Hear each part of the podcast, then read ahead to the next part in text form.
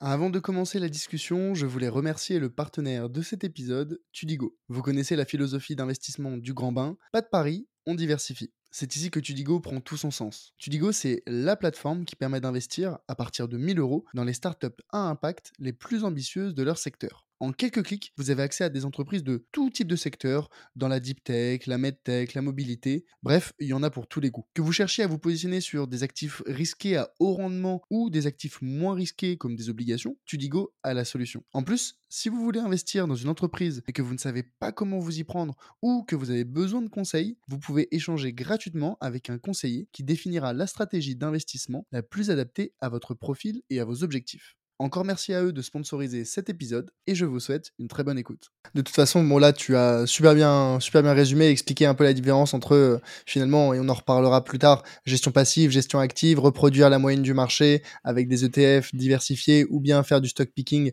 dans l'objectif de battre le marché. Mais donc c'est intéressant de savoir que pour toi c'est vraiment le, très court terme et le, et le, et le très long terme.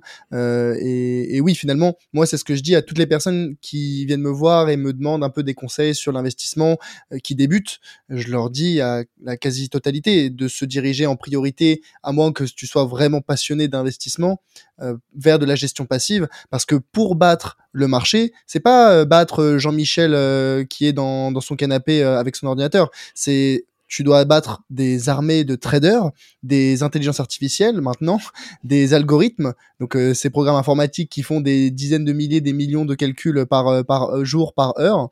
donc battre le marché, c'est beaucoup, beaucoup, beaucoup plus dur. Mais j'imagine que pour toi qui étais en salle de marché et donc qui était parmi ces traders, pareil, tu devais te dire mais comment je comment je fais pour les pour les battre? Et moi, c'est un petit peu la réserve que j'ai quand je pense aux salles de marché ou aux fonds de gestion actuellement, c'est je me dis mais la concurrence est tellement rude, les outils utilisés actuellement sont tellement avancés que le facteur humain dedans est plus un poids, une charge, un défaut que un avantage. Et je sais pas si c'est ce que tu ressentais euh, en, salle de marché déjà à l'époque et aujourd'hui peut-être encore un peu. Alors, je te rejoins totalement. Ce facteur humain, c'est un poids pour, enfin, donc les émotions, euh, voilà, ce qu'on fait si on, s'écoute, ça va être euh, négatif, bon, tout court. Et donc, il y a la plupart des gens qui sont infectés par ce, ce virus. En fait, tout le monde mmh. l'est, et c'est à quel point tu arrives à te discipliner pour ne pas l'être. Même dans les salles de marché, je me suis aperçu qu'en fait, je pense que le taux euh, d'infection par les émotions, il est égal à un particulier, voire même supérieur. Ah dans beaucoup de cas, euh, ils sont encore plus. Et, mais même aujourd'hui, regarde la hype autour de l'intelligence artificielle.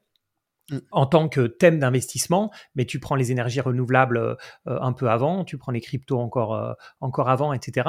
Même les pros, ils se font avoir. Même les pros, au début, ils disent euh, non, non, non, je veux pas y toucher. Puis après, ils voient tous les petits copains qui ont. c'est le FOMO. C'est le FOMO. Et, et, ça, on l'a vu sur les actions cannabis, sur, comme je disais, le mm. renouvelable, tous ces trucs-là. Et à la fin, ils rentrent dedans, ils sont contents pendant six mois et puis après ils perdent euh, ils perdent plus encore que ce qu'ils ont gagné euh, auparavant. Et puis et puis ils oublient euh, ils oublient deux ans plus tard et refont la même chose mais est-ce que c'est pas des euh, on va dire, des obligations ou en tout cas des, des, des, prérogatives de la part du top management de leur dire, bah regardez, nous on s'est pas aventuré sur ces terrains-là quand c'était méconnu ou peu connu parce que bah justement euh, c'est trop euh, potentiellement volatile, on connaît pas les perspectives de, de, de, de croissance. Et c'est seulement une fois que ça a validé la théorie, la, la, la thèse et que ça a déjà euh, énormément progresser qu'ils peuvent se dire ok maintenant on doit absolument monter dans le train parce que si on le prend pas on va nous le reprocher. Mais en fait il est déjà trop tard pour prendre le train. Euh, et donc finalement ils sont ils sont bloqués entre euh, est-ce que finalement en salle de marché je me dis il ne vaut mieux pas avoir tort avec les autres qu'avoir raison seul? C'est le principe de la gestion de fonds depuis que ça existe quasiment de, se dire euh, mes clients, parce que le monde de la gestion de fonds, c'est un monde qui marche par les commissions, par les fees. Euh, je parle des fonds normaux, pas les hedge funds qui sont commissionnés à la performance. Donc en fait, un fonds qui va prendre 1% de frais sur son actif sous gestion, son but, c'est pas forcément de performer, c'est que les gens restent investis dans son fonds.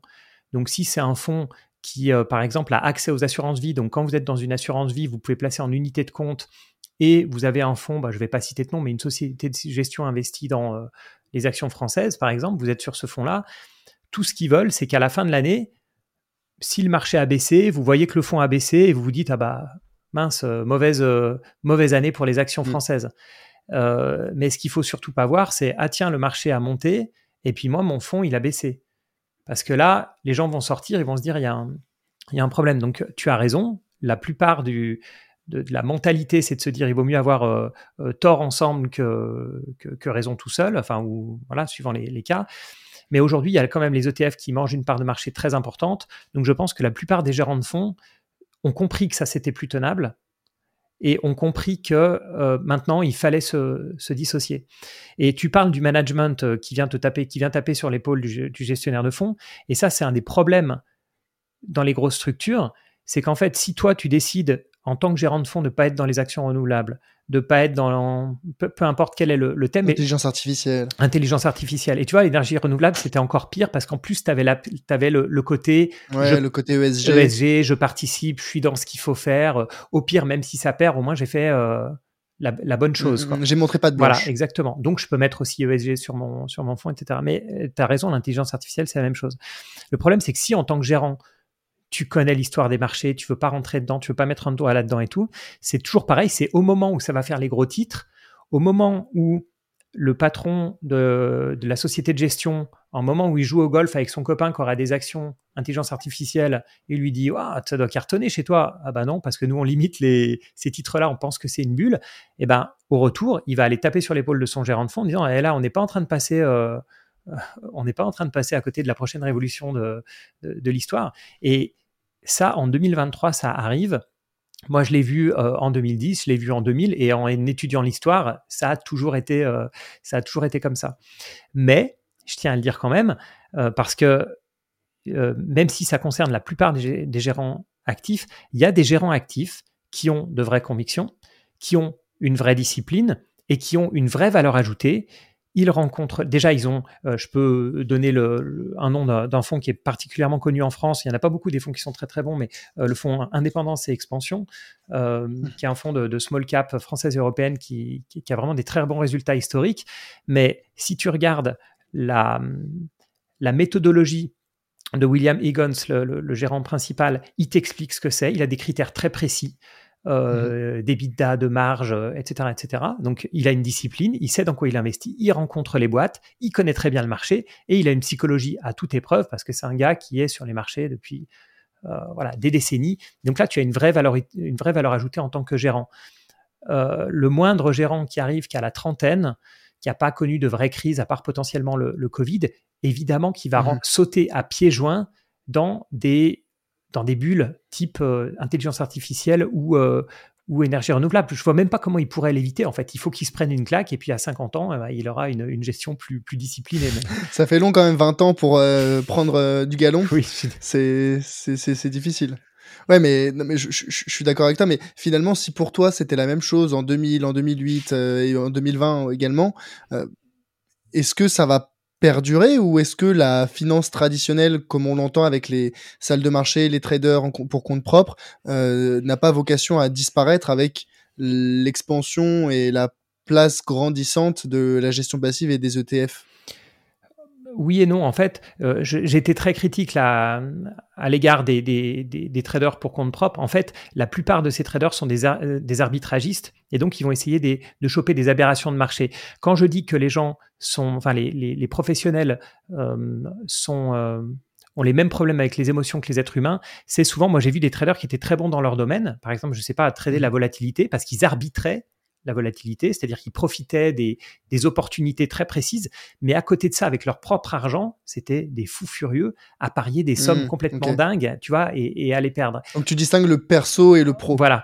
Après, quand on, ils sont assis en tant que junior à un desk et on leur a dit voilà comment gagner de l'argent sur les options, sur le tel type de, sur les obligations convertibles, sur ça, ça, ça. Après, bah, ils appliquent la, ils sont disciplinés et là ils font un bon boulot. En plus, ils sont surveillés par euh, des risk managers, etc. Donc euh, donc euh, voilà, du côté des gérants de fonds, je pense que le biais principal, c'est celui que tu as mentionné, qui est faut pas que je m'écarte de la foule.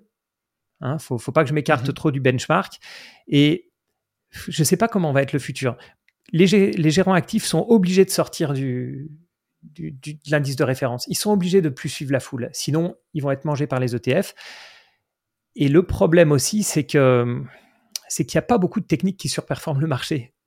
C'est ça le truc, c'est que si on est concret, euh, surperformer le marché, ça reste un jeu à somme nulle. Donc il faut aussi trouver des gens qui sont prêts à, qui, qui, perdent de l'autre côté. Donc, euh, non, je ne sais pas vraiment. Mais, mais, mais justement, ça, ça, ça m'emmène à me demander c'est quoi selon toi les, critères qui permettent, euh, par exemple, à Médaillon ou à d'autres fonds, euh, à d'autres fonds connus de, surperformer le marché? Est-ce que c'est vraiment une, une question d'instinct? Est-ce que c'est une question de technologie? Est-ce que c'est une question d'expérience?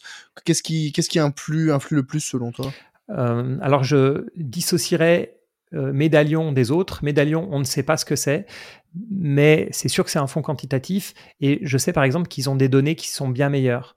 C'est-à-dire qu'aujourd'hui, on a accès à toutes les données euh, très facilement. À l'époque où ils ont démarré, mhm. il y a des données qui n'étaient disponibles que par exemple dans des registres euh, à la bourse de New York et ils payaient quelqu'un pour aller à la bourse de New York dans les registres du début de siècle pour noter tous les cours, les plus hauts, les plus bas, etc. Mmh. Et saisir ça dans, leur modèle et avoir des modèles au lieu d'avoir euh, les contrats à terme sur leur, le blé qui démarre, je dis n'importe quoi, hein, mais euh, qui démarre en 1950, bah eux, ils vont avoir des données euh, parce qu'ils ont pris ce qui avait marqué dans le Wall Street Journal, mais qui, qui, n'est disponible nulle part en termes de data, si tu veux. Eux, ils sont allés, ils ont étudié tous les Wall Street Journal et ils ont tout noté. Et voilà, je sais qu'ils ont une partie sur les données qui est. Donc c'est une asymétrie d'accès à l'information. Ça, ça en fait partie. Je pense qu'il y a aussi des accès. Euh, je pense aussi qu'ils ont, je pense aussi qu'ils ont utilisé l'intelligence artificielle plutôt que les autres. Euh, ah je, pense, je pense pourquoi? Parce que je sais que pendant la crise, euh, alors je crois que c'est 2008, mais je suis plus sûr. Pendant une des crises, le fonds a commencé à perdre pas mal. Il y a eu une période un peu de, flou et ils ont hésité à couper ou non les positions. Et en fait, le problème mhm. qu'ils avaient, et ça c'est le, le, plus gros problème que vont avoir les traders qui utilisent l'intelligence artificielle, c'est que euh, ils comprenaient pas vraiment, ils sont arrivés à un point où ils ne comprennent pas vraiment pourquoi leurs algos gagnent de l'argent. Ce qui est mhm. pas gênant tant que tu gagnes, mais ce qui est très gênant quand ça perd. Clairement. Parce que par exemple, je sais pas, si tu euh, ton algorithme il joue les écarts entre, euh, je sais pas, les obligations long terme et les obligations court terme. D'accord À chaque fois que ça s'écarte, euh, tu vends l'une, tu rachètes l'autre, et ça se resserre, tu fais l'inverse, blablabla. Tu fais donc du, de la mine reversion, du retour à la moyenne. Si à un moment, tu as un événement extraordinaire, les États-Unis font mhm. faillite, je ne sais pas, ton modèle va perdre énormément d'argent, mais tu sais pourquoi. Tu sais sur quels critères statistiques, statistiques hein, et pas intelligence artificielle, tu comprends pourquoi tu perds. L'intelligence artificielle, c'est pas des règles comme ça. L'intelligence artificielle, tu lui balances des données et tu lui dis trouve-moi quelque chose qui gagne de l'argent. Tu lui dis euh, voilà des photos de tomates, d'accord? Essaye de repérer le lien qui te montre des photos de tomates. Alors bien sûr, ça va être rouge, ça va être rond, machin et tout, mais quand c'est plus compliqué, tu ne dis pas je cherche cherche-moi quelque chose de rond, de rouge avec du vert autour, tu vois? Tu dis pas ça. Tu lui dis voilà des photos de tomates, euh, trouve des règles pour trouver d'autres photos de tomates. Mmh, mmh, mmh, euh, mais le problème, c'est quand tu lui dis, bah voilà, voilà des actions qui ont bien marché, voilà des actions qui ont mal marché, blablabla, trouve-moi ce qui fait, euh, essaie de m'en trouver d'autres, tu vois, qui, qui, vont bien marcher. Le problème, c'est qu'il ne va pas te donner de règles. Il va pas te dire, j'en ai pris qui ont un PER de machin, qui ont un momentum de ci. Bah, il faudrait qu'il puisse te l'expliquer parce que finalement, il en a, il, il, les connaît ces règles, il les a extraites de ses analyses, de ses données. Oui, ils peuvent pas ils peuvent pas. Et si tu discutes avec des gens qui travaillent sur l'intelligence artificielle, c'est le gros problème. C'est que par exemple, quand on leur dit euh, euh, oui, mais il faut empêcher euh, ChatGPT de dire des choses qui vont blesser, de dire des mmh. choses qui sont. Mmh, mmh, et ils te disent mais on peut pas. On peut pas parce qu'on sait pas trop comment ça fonctionne. On lui donne à manger des données, on l'entraîne, on l'entraîne avec le plus de données possible sur le plus grand nombre de paramètres possible et puis il nous sort un truc. Et plus on lui donne de données, plus on l'entraîne, plus ça va être intelligent ce qui va, ce qui va sortir. Mais tu maîtrises beaucoup moins.